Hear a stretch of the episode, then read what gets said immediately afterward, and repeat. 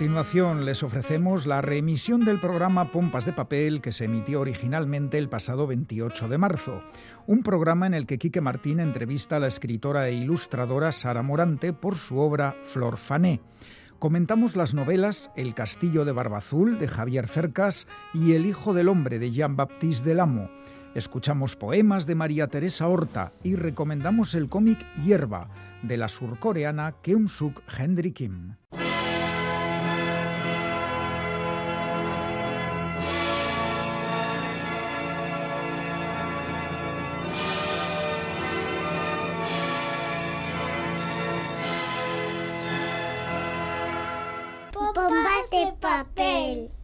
J A J A J A J A Tecleaba mientras las lágrimas caían sobre la pantalla del smartphone.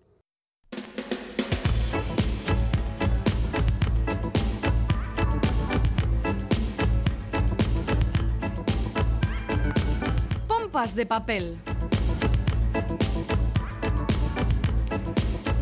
Primer pompas de papel del mes de abril y recién terminado en Bilbao el Festival Internacional de las Letras Gutun Suría. Galder Pérez, Caixo, compañero. Caixo, Caixo, Iñaki, compañero. Bueno, y se ha cumplido lo de aguas mil, incluso ha venido con nieves mil, Ay. granizos mil y demás. Bueno, y miles de escritoras y escritores en Gutun Suría que cerrar sus puertas, aunque deberíamos decir selló el sobre, ¿no, Iñaki? Yo creo que es más correcto. Bueno, Sí. eh, alto nivel ¿eh? de participación. Cuidado, cuidado. Y mm, por primera vez con premios de honor en los que no ha habido tortazo. No, por cierto, estaba, parece que no ha habido ninguna discusión. Premios de Gutun Suría para la autora vizcaína Mirenagur Meave y para el escritor griego Teodor Califátides. Los dos, además de escribir, ejercen también el oficio que ha centrado este año el lema del festival. El lema de este año ha sido Itzuli Susu Mundua. Todo mundo es traducción y efectivamente tanto Mirena Urmeave como Teodor Califátides también son excelentes traductores. Importantísimo el trabajo de traducción que tiene que mantener el sentido y las emociones de un texto al pasarlo a otro idioma. Y tanto que sí, y lo de la emoción por los libros es el combustible que mueve al equipo de pompas de papel formado a tortazos por Félix Linares, Chani Rodríguez, Ane Zabala, Quique Martín, Iñaki Calvo. Roberto Mosso, Begoña Yebra, Goizal de Navaso y Galder Pérez. A tortazos no, hombre, por Dios. Empezamos. No, hombre, a tortazos no, pero más pisado. Anda que...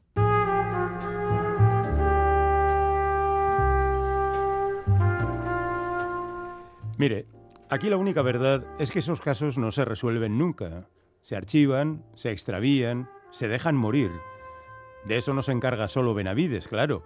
En los juzgados de Inca le ayudan y mucho. Ojo, no me malinterprete.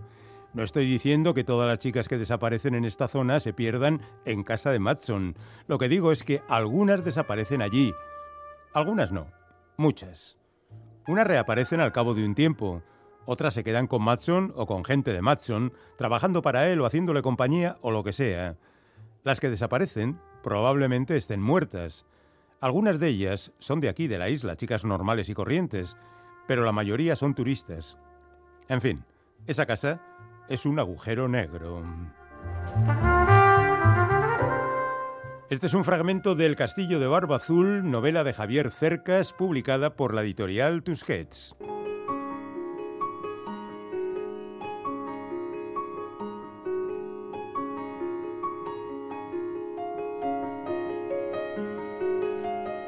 Creo que es innecesario presentar a Javier Cercas, pero por si hay algún despistado por ahí, recordaré que saltó a la fama con Soldados de Salamina y que desde entonces cada uno de sus libros ha sido un fenómeno editorial. Tanto esa novela como Anatomía de un Instante han pasado a otros medios, cine y teatro, y Las leyes de la frontera, versión película, se alzó con la mayor colección de Goyas en la última entrega de estos premios. Pero Cerca se ha caracterizado por practicar con éxito la autoficción, es decir, que escribía sobre casos que vivía colocándose como personaje y a veces como protagonista. ¿eh? A este género, además de las primero mencionadas, pertenecen títulos como El monarca de las sombras y El impostor.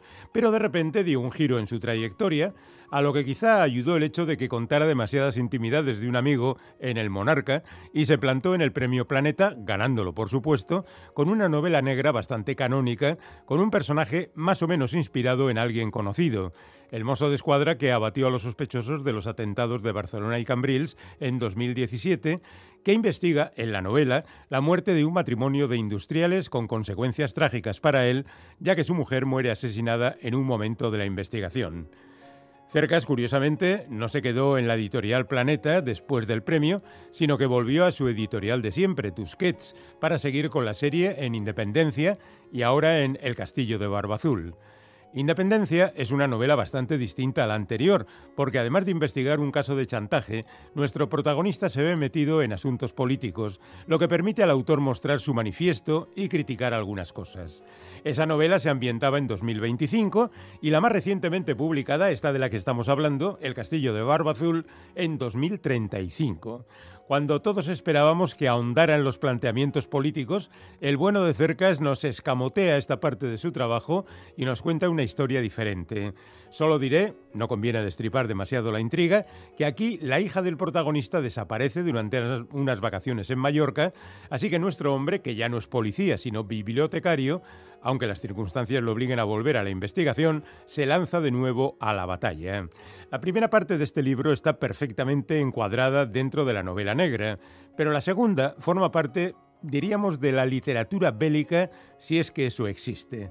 Cercas, por supuesto, no puede evitar citarse y reflexionar, es un decir, acerca de la verdad de las novelas, algo absolutamente inútil porque al ocurrir en el futuro este es un aspecto imposible de verificar, ni siquiera de discutir. Pero bueno, un novelista tiene estos arrebatos. Cercas escribe bien, conoce los ritmos, las formas, los puntos de interés, nunca deja abandonado al lector, aunque en las primeras 100 páginas se muestra muy interesado en resumir parte de los libros anteriores, más del primero que del segundo. Pero maneja bien el misterio, crea personajes interesantes, sabe cuándo cargar las tintas en la acción, cuándo en el misterio, y ha pasado de la gran literatura a la de género con solvencia y cierta humildad. Es verdad que ahora el género negro tiene prestigio, pero seguramente la asunción de esta nueva actividad conlleva una reflexión para el autor que ha conseguido triunfar en las ligas mayores. No nos va a entusiasmar seguramente la nueva novela de Javier Cercas, al menos a mí, que soy un poco descreído, aunque supongo que sí lo hará a sus más fieles seguidores. Pero hay una garantía en la lectura de su escritura. No nos vamos a aburrir. Con ese convencimiento incluso los que no han leído los libros anteriores de este escritor pueden tener la seguridad de pasar un buen rato metidos en El Castillo de Barbazul.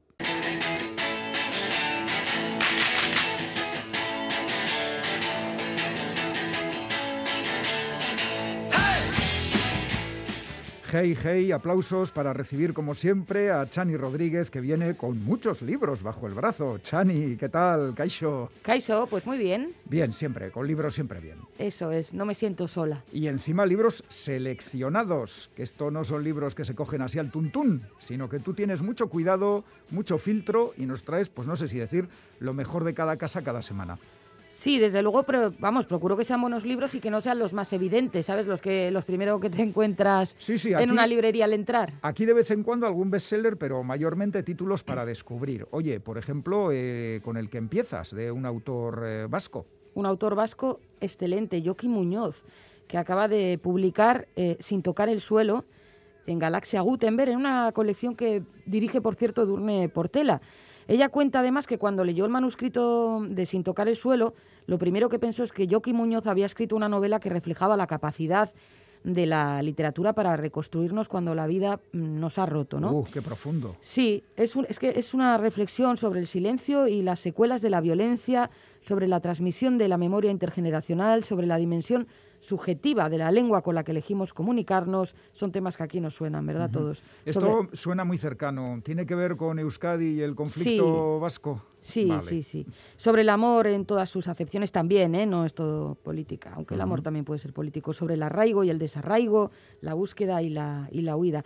La literatura de Joaquín Muñoz se caracteriza por examinar cómo las grandes violencias nos atraviesan y se encarnan en violencias cotidianas y cómo la complicidad también genera daño. Muñoz mucho daño, mucho. Escribió ya eh, con extrema lucidez sobre estos temas cuando ETA estaba activa. Ahora, eh, diez años después del fin definitivo de la actividad armada, el autor nos confronta con la memoria ya de ese dolor y nos hace ver una vez más que el daño no acaba por decreto y que sus consecuencias siguen vivas mientras siga viva la memoria del dolor.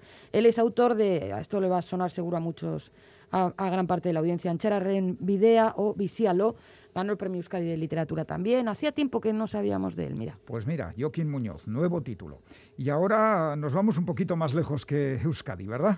Un poquitito, nos vamos a ir a un parque, al Parque de los Perros, que así se titula esta... Que, que, que, no está ni por Bilbao, ni por Donosti, ni por Gasteiz, ni por Iruña. No, no, no, ahora vamos a ver. Está a caballo entre dos lugares.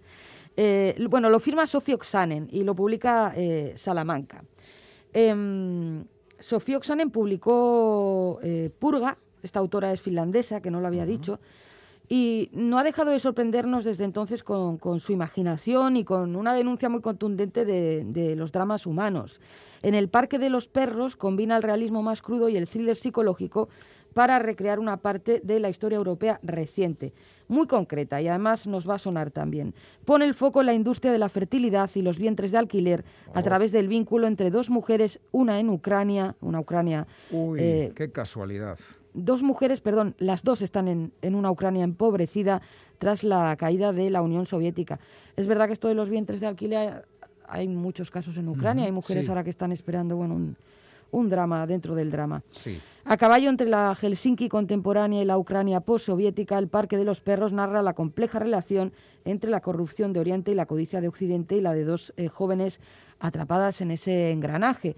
Eh, es muy aguda y perspicaz esta autora y teje un, un relato bueno, interesante sobre la incapacidad de sobrevivir al trauma de un hijo perdido. Uh -huh.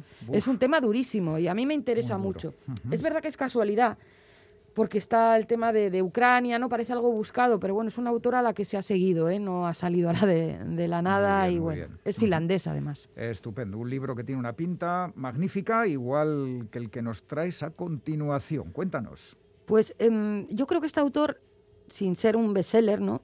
es muy querido ya por, por muchísimos por muchísimas personas ¿no? de estas latitudes. Es Nicolás Butler eh, y acaba de publicar en Libros del Asteroide Buena Suerte. Lo ha traducido, por cierto, Álvaro Marcos. Uh -huh. ¿Te gusta eh, mencionar a los traductores y las traductoras? Es que hacen muy buen trabajo. Vaya trabajo, ¿eh? Adaptar, sí. porque traducir no es traducir y nada más que plasmar justo justo lo que dice la palabra. Sí, Hay que eh, captar la esencia del relato. El libro comentado esta semana, uh -huh. El Hijo del Hombre de Jean-Baptiste Delamo, uh -huh. está muy bien escrito, es muy preciso, muy suntuoso. Sí. Y digo, ¿quién habrá traducido esto? Porque no, trabajo Lía Vázquez. Y he mirado y es catedrática de Filología sí. Francesa de la UPV. Ajá. Seguro, que... seguro que lo recuerdas luego en el comentario, ¿verdad? Sí, sí, no lo voy a volver a, a comentar. Sí, sí, muy sí, porque lo tengo bien. apuntado. O sea, sí. no, no quiero que se me olvide el dato. bueno, bueno esta, esta novela tiene un punto de partida curioso. Bart, Teddy y Cole eh, son amigos desde la infancia, trabajan juntos en una empresa modesta de, uh -huh. de construcción en Jackson, un pueblo de montaña en Wyoming. ¿Qué pasa? Que un día reciben el inesperado encargo de construir una sofisticada casa en medio de la naturaleza. Si consiguen terminarla antes de Navidad, recibirán una exorbitante recompensa. Oh. Enseguida se dan cuenta de que este proyecto puede cambiar sus vidas, pero lo que parecía un golpe de suerte, de suerte increíble puede volverse en su puede, bueno, puede volverse su perdición. Se preguntan qué se esconde tras el casi imposible plazo que impone la propietaria de la casa, cuánto están realmente dispuestos a sacrificar para cumplir con ese plazo. Uh -huh. La ambición y sus sombras se sitúan en el centro de esta novela con dosis de thriller que, a través de una turbadora y adictiva carrera contra reloj por acabar la casa, nos habla también de la amistad y de nuestra necesidad de, de vínculos. Ajá. Bueno, este, es que el autor tiene mm, mucho talento para, para crear personajes y hacer tramas muy bien cosidas a partir de desencadenantes tan simples de alguna manera construir como este. una casa construir ¿verdad? una casa Buah, con un plazo. bueno uno cuando, cuando ha sufrido reformas en casa sabe las tensiones que puede haber. O sea que imagínate sí. construir una casa. Aquí lo, lo, inquietante es el plazo. Exactamente y aquí por lo que se ve no hay no hay plazo o sea a cumplir o pueden ocurrir cosas terribles. Muy bien. Bueno a ver eh, lo siguiente es más relajado o también tiene su miga es muy relajado, vale. y yo creo yo, ¿eh? y es un libro, lo he elegido porque estos libros son muy de mi gusto, aunque no conozca las ciudades de las que están hablando ni uh -huh. nada, En esta ocasión es una ciudad que nos resulta cercana, pero este tipo de trabajo me gusta mucho. Eh, se titula El peatón sentimental. Lo firma Julio José Ordovás, escritor y también colaborador en muchos medios. Sí. Lo publica Sordica. Bueno, pues este autor conoce la ciudad en la que vive. Le parece una obviedad, pero quizás no todo el mundo conozca sus ciudades tan a fondo. Él sabe dónde se refugian del viento las palomas, imagina a Francisco de Goya con una gorra de béisbol, afirma que cambiamos de calles cuando cambiamos de pareja, de piso o de trabajo. Ordovás habla de Zaragoza, esa es la ciudad, Muy y nos bien. ofrece un conjunto de páginas que forman parte, dicen, de lo mejor que se ha escrito sobre esa ciudad, un lugar situado a- en las orillas del Ebro, que conoce el calor sofocante, la niebla y el viento áspero.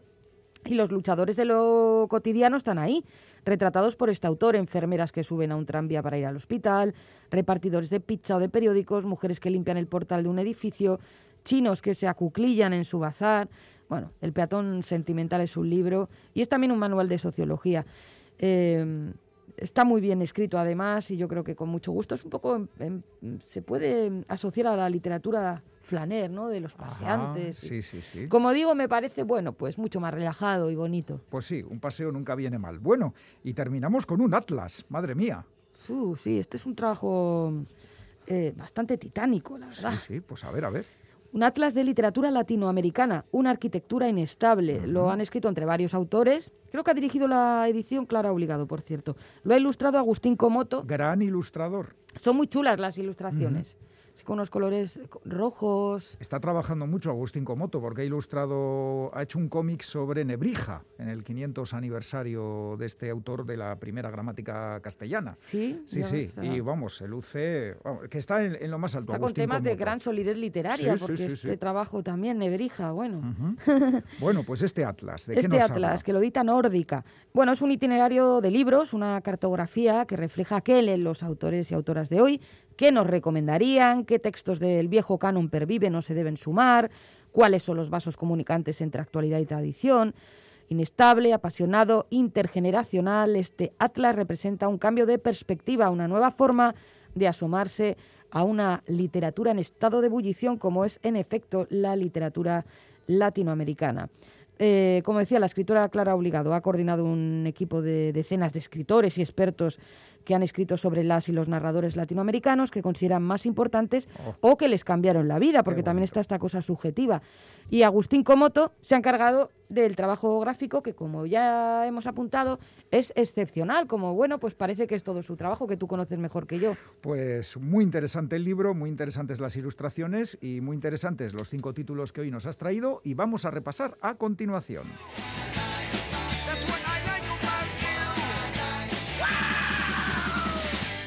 Uy, qué grito. Venga, vamos con el repaso. El primero, Sin tocar el suelo, escrito por Joaquín Muñoz y publicado por Galaxia Gutenberg. El daño y el dolor no se acaban por decreto. El Parque de los Perros, Sophie Oksanen es la autora y lo publica Salamandra. Ucrania, vientres de alquiler, riqueza, miseria, puf. Buena suerte, escrito por Nicholas Butler, publicado por Libros del Asteroide. Plazos de construcción con intriga. El peatón sentimental, de Julio José Ordovás, publicado por Sordica. Zaragoza, desde el corazón. Atlas de Literatura Latinoamericana, una arquitectura inestable, escrito por varios autores e ilustrado por Agustín Comoto, editado por Nórdica. Un atlas y nada menos que de autores latinoamericanos. Maravilla, a no perdérselo. Y qué dibujos de Agustín Comoto. Fenomenal. Bueno, Chani, pues luego nos traes el comentario y ahora ya sabes que viene el cómic. Muy bien, estaré atenta. Venga, Gerbarte.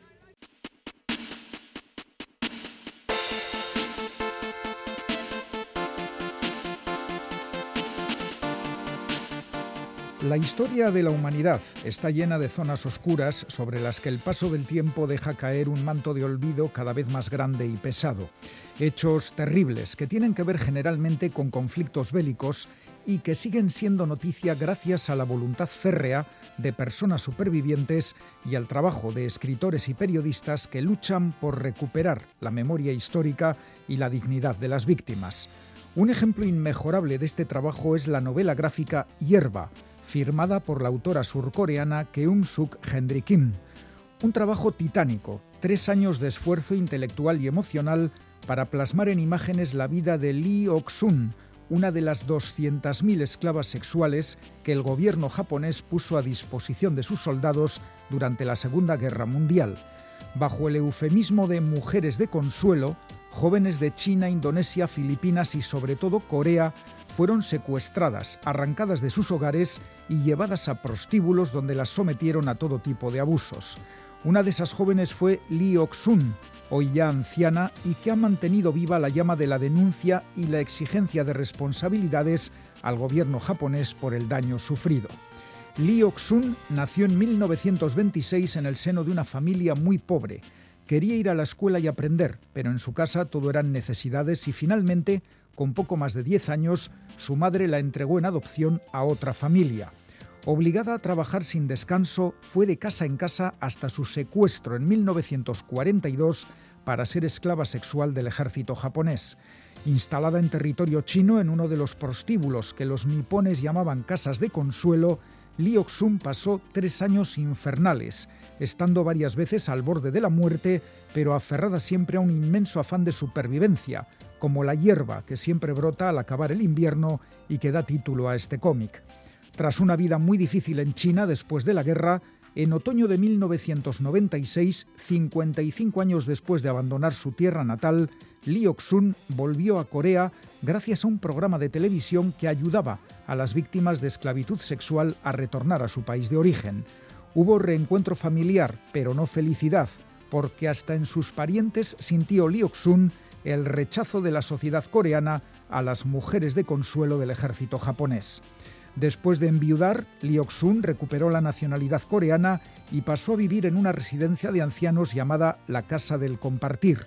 Allí es donde mantuvo varias entrevistas con Keum-suk Hendry Kim, una artista coreana formada en Francia que se tomó como un reto personal llevar a buen puerto esta historia. El resultado es una novela gráfica excepcional que narra con enorme sensibilidad hechos terribles y que ha recibido premios y reconocimientos en Europa y América. Hierba, un título que merece un lugar destacado en cualquier biblioteca publicado en castellano por Reservoir Books. No os lo perdáis.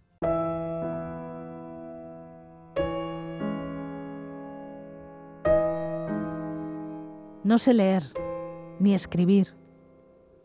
Mi madre decía lo mismo. No sé lo que es comer ni dormir en cama caliente. No sé juntar dos letras ni escribir mi nombre. Mi madre decía lo mismo. No sé lo que es pasar un día sin trabajar. Este es un poema titulado Lamento de Mujer, escrito por la portuguesa María Teresa Horta y traducido al español por Mijail Lamas.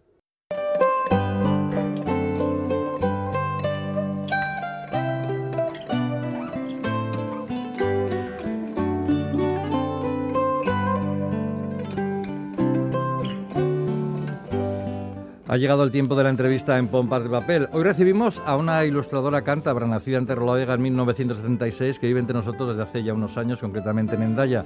Una artista que ha ilustrado novelas, cuentos, poemarios y ensayos de autores como Virginia Woolf, Silvia Plath, Luis Carroll, Edward Allan Poe, César Vallejo, Alain Aguirre, Aino Calas y muchos otros más. Seguramente muchos la recordaréis por las portadas de las novelas de Carson McCullers en su edición en castellano y por La Flor Roja de Sebolov Garcín, con la que obtuvo en 2012 el Premio Euskadi de Ilustración.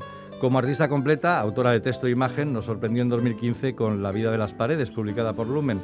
Una línea creativa en la que continúa ahora con su último trabajo, Flor Fané, publicado por Astiberri.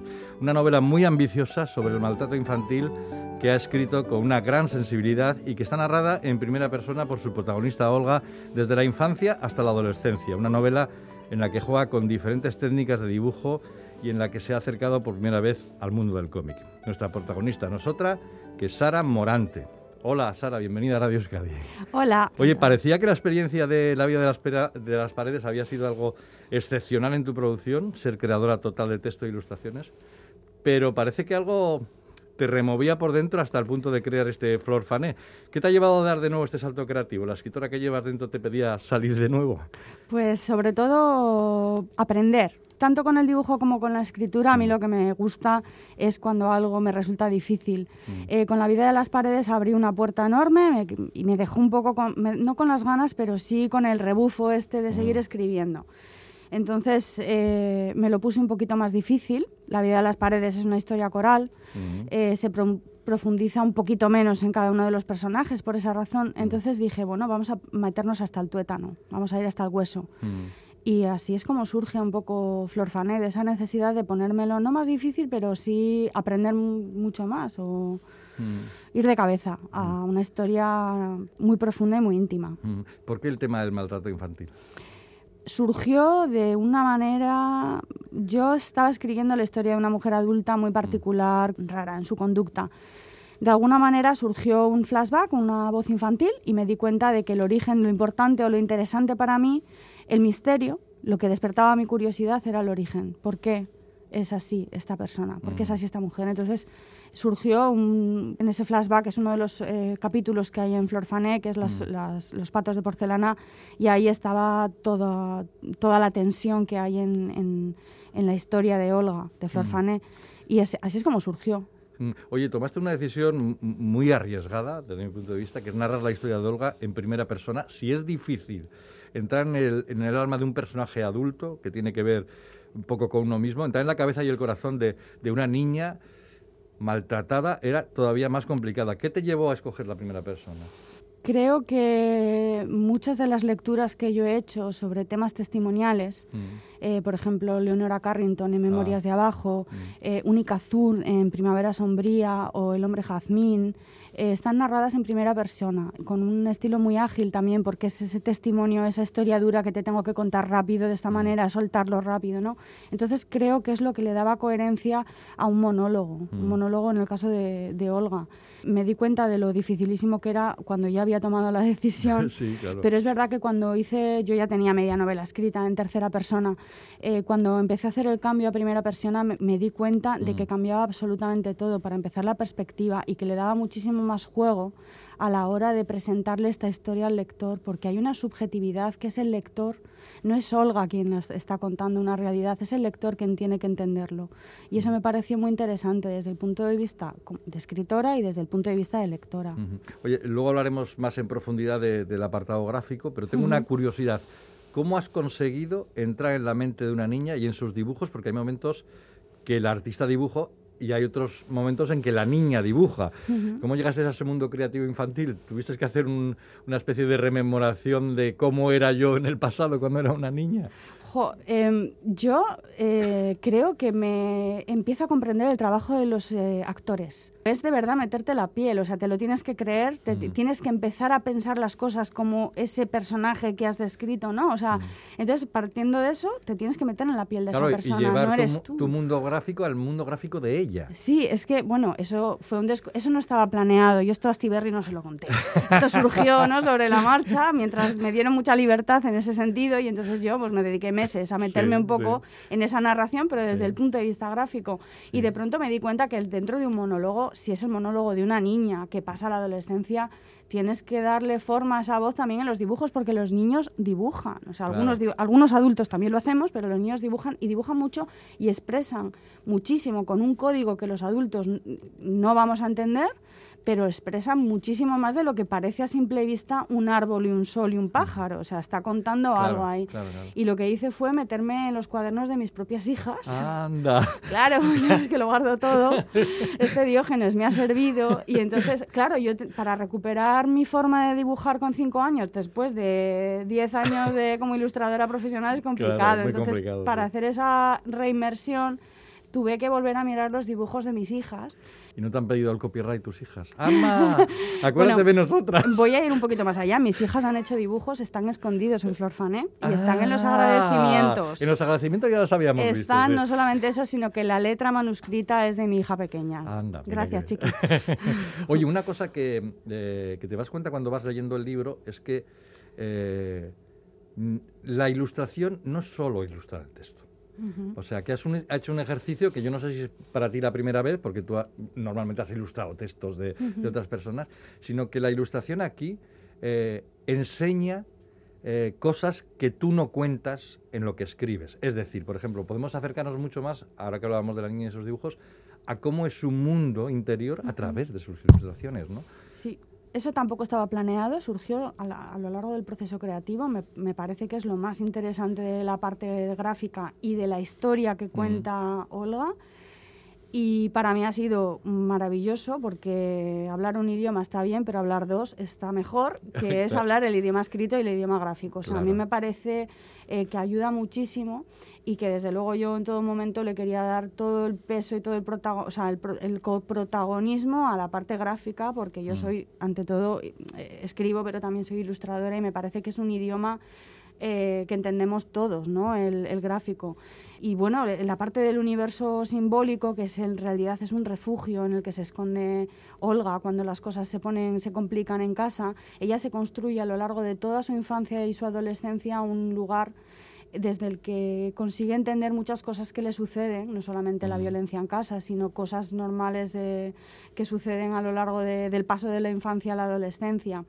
Esto que comentas de la primera persona o de, de mi experiencia como ilustradora, eh, me ha resultado dificilísimo ilustrar en primera persona. Esto no lo había hecho nunca, Mm. porque yo como ilustradora de Silvia Plath o de Virginia Claro. Woolf, Ya tenía sus voces, claro. Claro, yo el texto primero, no, el texto es, es- son ellas. Entonces Mm. yo intento como otra, otra- otra- una interlocutora eh, conversar con ese texto, pero con Mm. mi propio imaginario. ¿Qué pasa? Que cuando empiezo a ilustrar Flor Fané me doy cuenta de que yo estoy eh, ilustrando en primera persona y eso no lo había hecho nunca. Mm. Es decir, yo también como dibujante eh, soy la voz de Olga, no soy la voz de Sara Morante. Yo no voy a meter claro. mi imaginario, que son flores y son fuegos, y no, no, no. Entonces tuve que inventarme un, imag- un- un imaginario propio de Olga. Y surgieron los planetas, que me parece que eso es Ah, es muy que es alejado. maravilloso, esa, Sí. esa representación física del mundo interior de, de Olga en los planetas es fantástica. A mí me parece uno de los aciertos del libro, vamos. Muchas gracias. Bueno, es, es un cosmos, es su Sí, cosmos. es su cosmos, sí. Y además, eh, eh,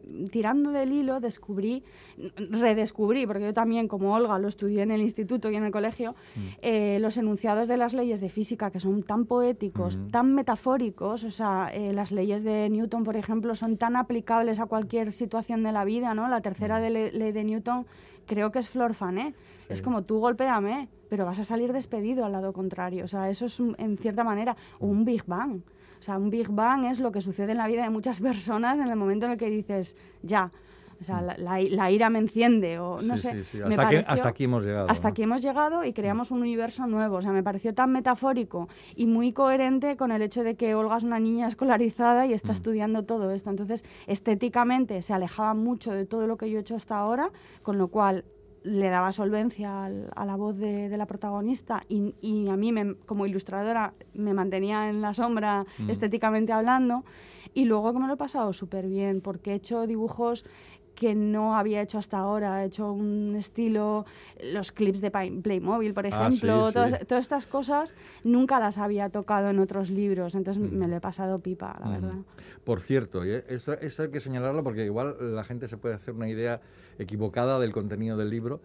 Aunque la situación que se describe es tremenda, el maltrato infantil siempre lo es, y más dentro del hogar, eh, lo cuentas con mucha poesía. Tiene tanta ca- candidez, tanta esperanza, que no resulta eh, eh, una lectura totalmente angustiosa. Sí, hay momentos de angustia, evidentemente, ¿no? Eh, ¿Cómo hacer para que la poesía no se coma la denuncia? Claro. porque es tan real y tan duro que no, se lo- no creo que se lo pueda comer. Ya. Es decir, la poesía al final es una forma de expresarlo. También responde al hecho de que ella no se lo está explicando a nadie. Mm. Es un monólogo. Ella lo está pensando, lo está viviendo, Sí. lo está sintiendo. Mm. No está hablando consigo misma, no está explicando nada. Es el lector quien lo, quien lo va a entender y quien va a hacer las reflexiones. Ella además, como en la vida de cualquier tipo de vida, hay mm, crueldad, y, Mm. pero hay luz también. Y ella tiene una capacidad, que eso es lo que quiero destacar, enorme de encontrar la luz desde la sombra. A Mm. veces la, la luz deslo- deslumbra cuando, cuando te pilla en la Claro, sombra. claro. Y esa es, la, esa es la idea. Entonces, ella tiene una personalidad, esa, esa voz poética forma parte de la personalidad, ¿no? O sea, al construir el personaje de Olga, también definí, definí esa voz o, o- o escribí, o sea, eh, definí su personalidad a través de esa voz Mm. tan poética, pero también porque ella es muy observadora, así, así es como la, la hice o la, o la creé, es observadora, es curiosa, eh, es reflexiva en cierta manera Mm. y luego tiene un, un apego a, a los temas de la naturaleza importantes y son Mm. su manera también de entender la, la vida, la sociedad y demás a través de los insectos, los elementos de la naturaleza, porque vive en un pueblo, vive, en, un- vive en el campo, por así decirlo. Entonces la voz poética en realidad es como lo leemos mm, los demás, pero no creo que frivolice tampoco la belleza. O sea, quiero decir, eh, la belleza está ahí. Mm. Y Claro. es quien la percibe la va a tener por muy chunga que sea la situación Mm. en la que esté. Mm. Oye, me ha, me ha parecido muy, muy estupendo cómo, cómo has eh, trazado a, a Olga eh, en tor- eh, so- con, con esas, con esos aumentos que tiene ella, esos sextos sentidos, por decirlo de alguna manera, que tiene ella sobre para detectar el peligro. Esos sentidos que se agudizan por el miedo, por ejemplo. Especialmente el del oído. Y eso me ha gustado muchísimo. Yo no sé si, si esto lo has eh, sacado de alguien, que has leído algo, algunos psicólogos, pero esto de que, de que ella sepa cómo está la situación según los ruidos que hacen las puertas al cerrarse y al abrirse, ostras, me, me ha conmovido muchísimo, ¿no?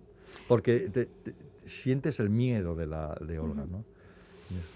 Es la banda sonora de todo terror doméstico. Creo, eh, Flor Fané es ficción, pero hay mucha realidad y hay mucha documentación de este tema. Entonces Mm. creo que cualquiera que haya estado en esta situación va a sentirse reflejado de alguna manera o va a comprender mucho de estos miedos. Eh, quien haya estado y quien no, quien no haya estado, la idea es esa. ¿eh? El miedo además es universal. El miedo lo van a sentir por igual en cualquier contexto quien lo haya sentido. El tema de, la, de los sonidos, evidentemente se basa en la experiencia de Olga. ¿Quién abre la puerta? Cualquier portazo. No solamente eso, sino, oye, eh, un portazo es un anticipo de una tormenta en mi Claro. casa, pero no es el anticipo de una tormenta en casa de mi amiga. Eso también forma parte de la, de la vida y del despertar Mm. De una persona que vive eh, con la normalización de la violencia en su casa y de pronto se da cuenta, porque observa en otros contextos, que de, no que, sucede de- de así. que todo no es así. Todo no es así. Que sus amigas, por ejemplo, viven en un entorno familiar cariñoso. Y esa es una revelación que hace cualquier persona que esté en una situación de violencia normalizada. O sea, Mm. todo esto tiene una razón de ser. Hay una película que a mí me... Yo ya estaba escribiendo Flor Fané, ya estaba escrito este capítulo. Estaba ya terminada, de hecho, cuando la vi, esta novela. No me atreví a ver la película, pero la vi. Y ahora no me voy a acordar del apellido del director de cine francés, pero es eh, Custodia Compartida, Mm. eh, de Xavier algo. Lo siento. Sí, no me acuerdo. La recomiendo, ¿eh? Yo, yo recuerdo que ya había estado trabajando todo el tema de los sonidos domésticos como banda sonora de lo terrorífico, ¿no? Eh, cuando hay Mm. un ambiente violento en casa. Esta película me, bueno, me, me, me aupó aún más en esta idea de, de llevarlo por ahí, porque no hay banda sonora musical.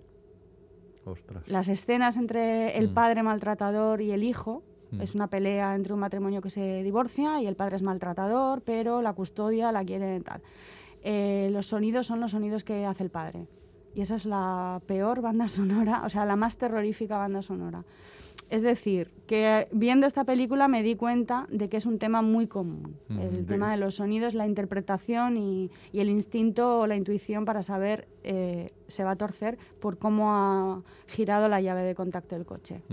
Y luego está lo de el odio al maltratador, que tú resumes en un capítulo titulado Formas de matar al padre, eh, cuyo número va aumentando las formas Mm. según se incrementa la violencia. ¿Lo leíste en una parte? ¿Te lo contó alguien o, o eso sale de tu cabeza? Esto sale de mi cabeza. esto en particular sale de mi cabeza. Eh, esto es una forma de expresar algo para lo que yo he reflexionado muchísimo y Mm. es la importancia enorme de sentir ira. Hay muchas formas de ira. Está la ira del padre como mm, forma de expresar su frustración. Evidentemente, la ira la ejerce sobre los demás y eso es un error. Eso no está bien. ¿Qué pasa con las víctimas? ¿Qué pasa cuando las víctimas pierden la capacidad de rebelarse, de odiar? Porque es tu padre, porque tienes un apego a esa persona, es biología Claro, y apego claro, natural. claro. Eh, para poder separarte de esa persona que te está haciendo daño, tienes que ser capaz de sentir odio. Yo esto lo digo también porque hay como una especie de, de rechazo ahora mismo a sentir odio, sentir ira. No, no. El ir- la ira y el odio son sentimientos muy necesarios en, en muchos momentos determinados, ¿no? No como algo general en la vida, voy odiando a todo el mundo, no. Cuando te están haciendo daño, lo primero para rechazar necesitas sentir ira. Luego igual, no sé. Entonces, eh, en, en Flor Fané es un punto decisivo, es un momento decisivo. Porque la, la- la contra, si no sucede eso, es el personaje de la madre, que es el su- personaje sumiso Mm. y pasivo. Es Mm. la víctima y ya no, no tiene no tiene ni voz ni voto. O sea, Mm. entonces Olga eh, alimenta esa ira, la refuerza, se equivoca muchas veces, porque para mí también era muy importante construir un personaje que se equivoque, con el que no siempre estés de acuerdo, porque no existen las personas, incluso las mejores personas Mm. Bueno, del a- a- mundo. hay momentos en que ella es cruel también, ¿no? Evidentemente, cuando vives en un ambiente de, de violencia, es muy difícil no caer en la violencia también como Está ya por respuesta. alguna parte también. Efectivamente. En Flor Fané hablo de la violencia, hablo de la ira, pero hablo desde todas las perspectivas, también las negativas. Y esas son, son las que hay en casa de Olga, las que experimenta Olga. Entonces, por eso es tan importante esa capacidad para rebelarse y esa ira. Ujú. Para mí es una herramienta y es lo que le da la fuerza. Oye, volviendo a lo gráfico otra vez, Ujú. es la primera vez que te acercas, no lo sé, al mundo del cómic, porque hay páginas que podrían formar parte de un cómic. ¿Cómo, cómo- has tenido que hacer un clic en tu cabeza? ¿Cómo ha sido eso? Eh, yo tenía unas... Bueno, no es la primera vez. Es que desde los 13 o 14 años no hacía viñetas, pero yo de niña hacía viñetas, evidentemente. O sea, Vale, yo vale. con- crecí con tebeos. Claro. O sea, más que con libro ilustrado, yo Sí, recuerdo sí. tebeo. Sí. Entonces, a mí el cómic me gusta muchísimo, muchísimo. Pero como me gusta, lo conozco, soy ilustradora, también sé lo dificilísimo que es hacer un cómic. O sea, mm, que yo sea ilustradora no significa que me pueda hacer un cómic, no. Hay que, hay que aprender y necesitas tablas y oficio y, y saber. Pero a mí sí que me pasa como ilustradora, cuando me acuerdo con Cumbres Borrascosas, ¿no? que lo ilustré, y decía, joder, que tener que hacer una ilustración para este capitulazo es que yo haría, yo al- alargaría, yo haría una secuencia de dibujos Sí, y tal. sí. Y dije, claro, es que eso son viñetas. y Y aquí has- como me han dejado, Claro, pues, es que publicas con una editorial de cómic, con las bueno, qué, qué mejor, ¿no? O sea, Claro, claro. pues entonces aquí la idea, hombre, yo cuando pl- me pl- les planteé Flor Fané, yo ya dije, aquí va a haber capítulos de, Mm. de viñetas. El reto de las viñetas es, primero, darle contenido propio sin deformar Mm. la historia que ya estaba escrita y cerrada, o sea, darle peso.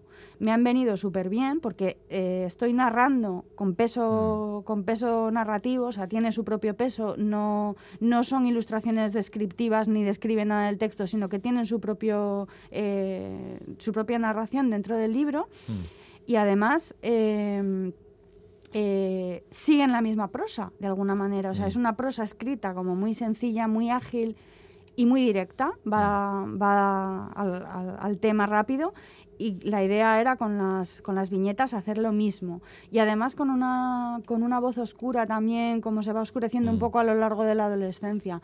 Hijo, yo me lo he pasado súper bien. O sea, yo quiero repetir, ¿eh? Pero con viñeta...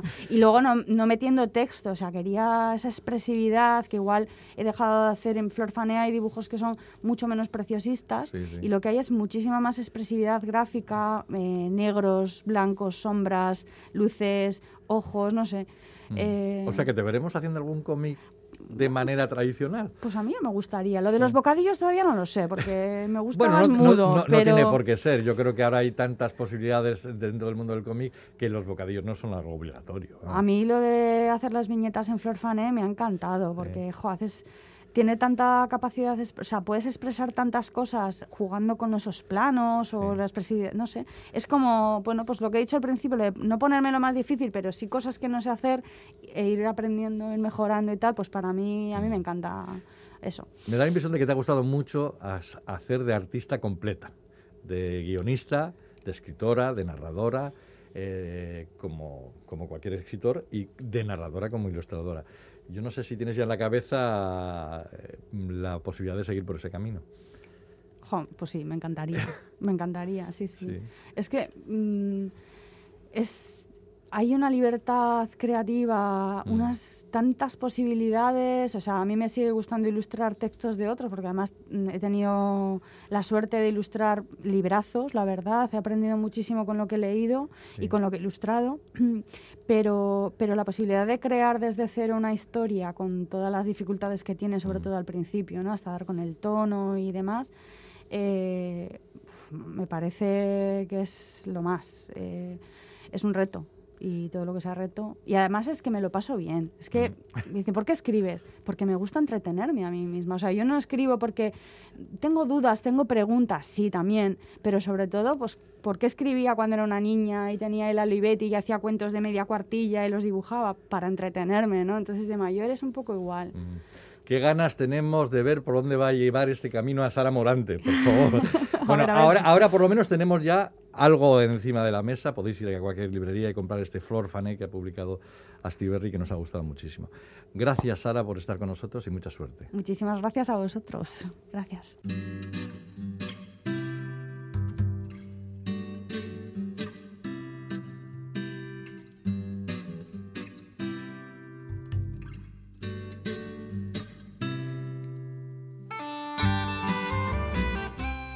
El líder se detiene, levanta la cara al cielo y por un instante el oscuro círculo de su pupila se alinea con el círculo blanco del sol. La estrella fulmina la retina y el ser rampante en el barro matricial desvía la mirada para contemplar el valle por el que avanza en compañía de los suyos.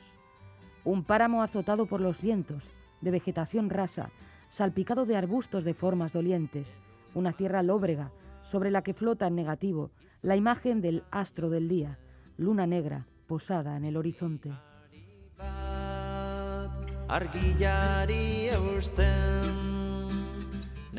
Así comienza la novela El hijo del hombre, escrita por Jean-Baptiste Delamo y publicada por Seix Barral.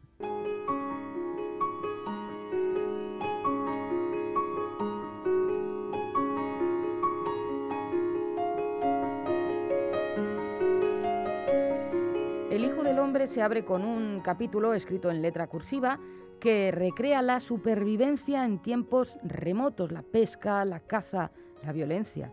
Ese preámbulo resuena como un atavismo y será al final de la lectura cuando se comprenda su mensaje en su totalidad, en su sentido más profundo.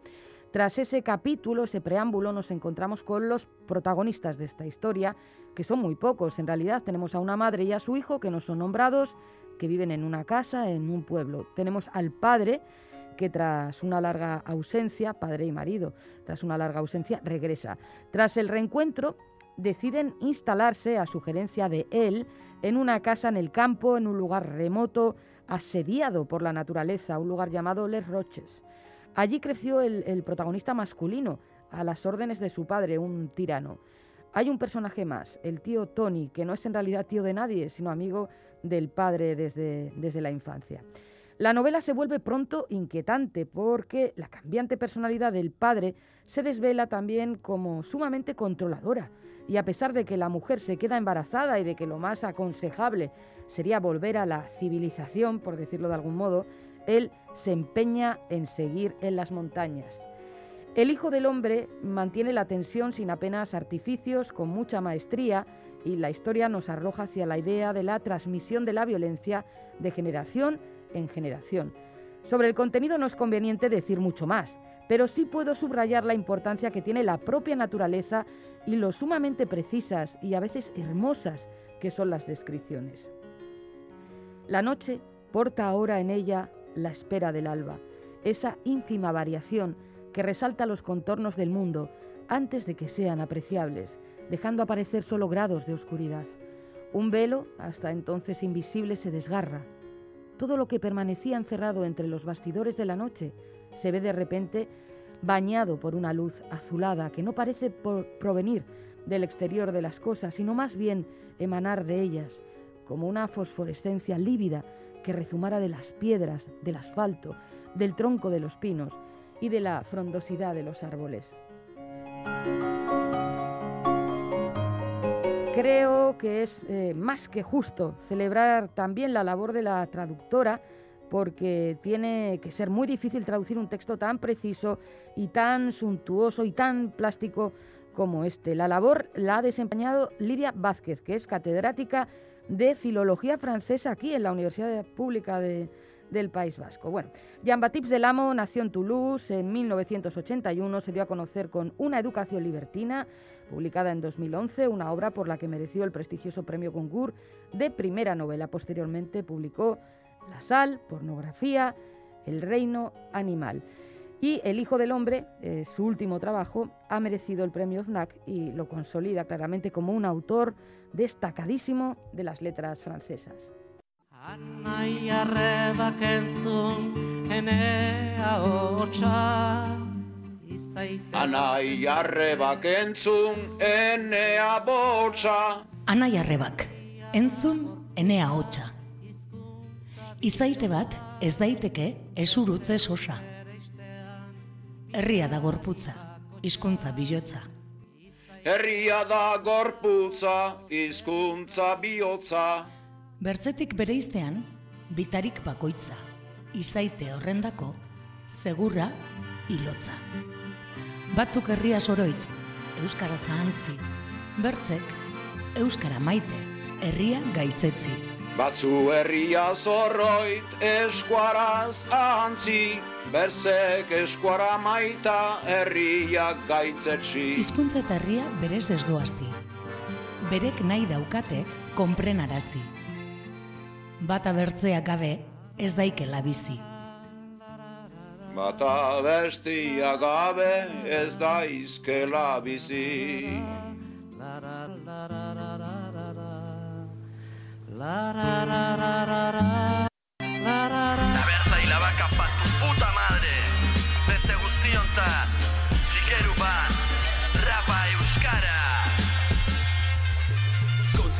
ematen digu nortasuna. Badirudi gurea dela baratzeko asuna. Merezi du gure maitasuna Zaindu dezagun gure Recta final del programa, si no habéis podido escucharlo en directo, ya sabéis que lo tenéis en la página web de ITV y en la app ITV Nayeran, pincháis en radio, Radio Euskadi, pompas de papel y ahí están disponibles todos los programas de las últimas temporadas.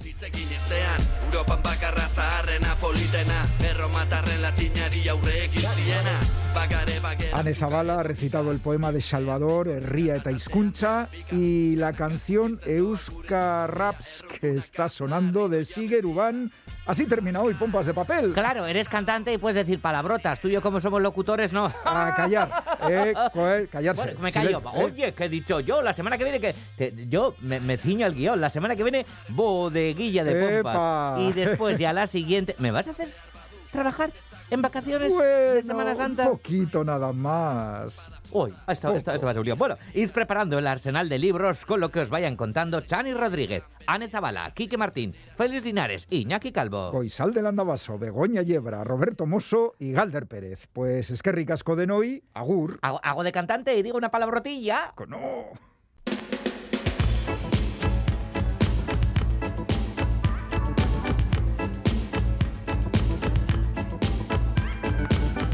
Pompas de papel.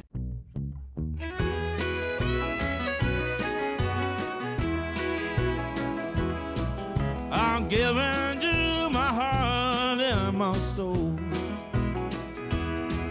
I'm giving you more than you'll ever know. I'm giving you just about everything I can. Can you see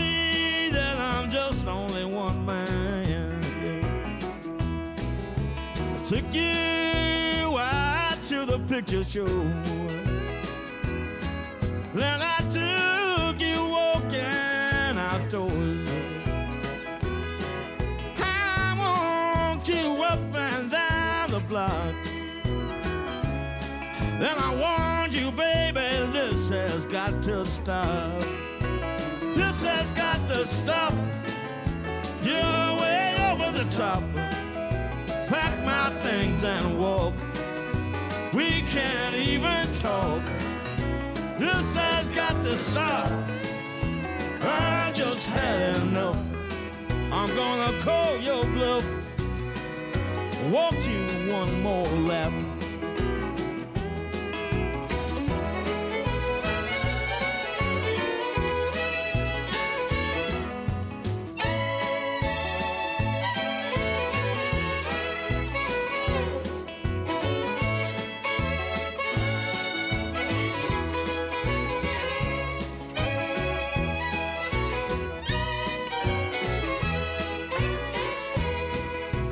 I you watching me as I watch you walk away from me. And I went off to that far country. I took a plane out to that Newfoundland. But you said to me that you didn't understand. This has got stop. Hey, way over the top. I'm gonna my things and walk. We don't even talk. This has got to stop. Baby, I just had enough. I'm gonna call your bluff. Walk me one more lap.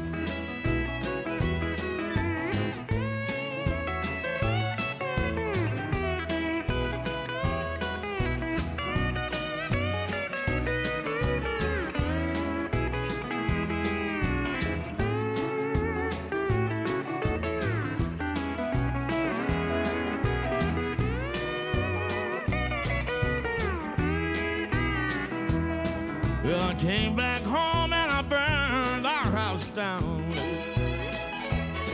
I watched it crumble to the ground. Oh, it caved in like a piece of balsa wood. I turned to you and said, baby, this is just no good. And I worked and I tried to build it all back up again.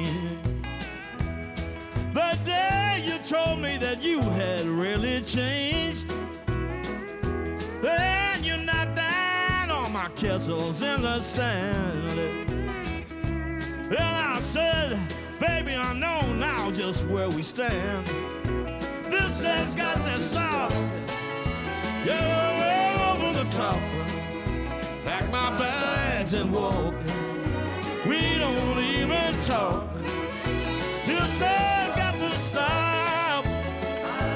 I just had enough. I'm gonna call your bluff. This has got to stop. This has got to. Stop.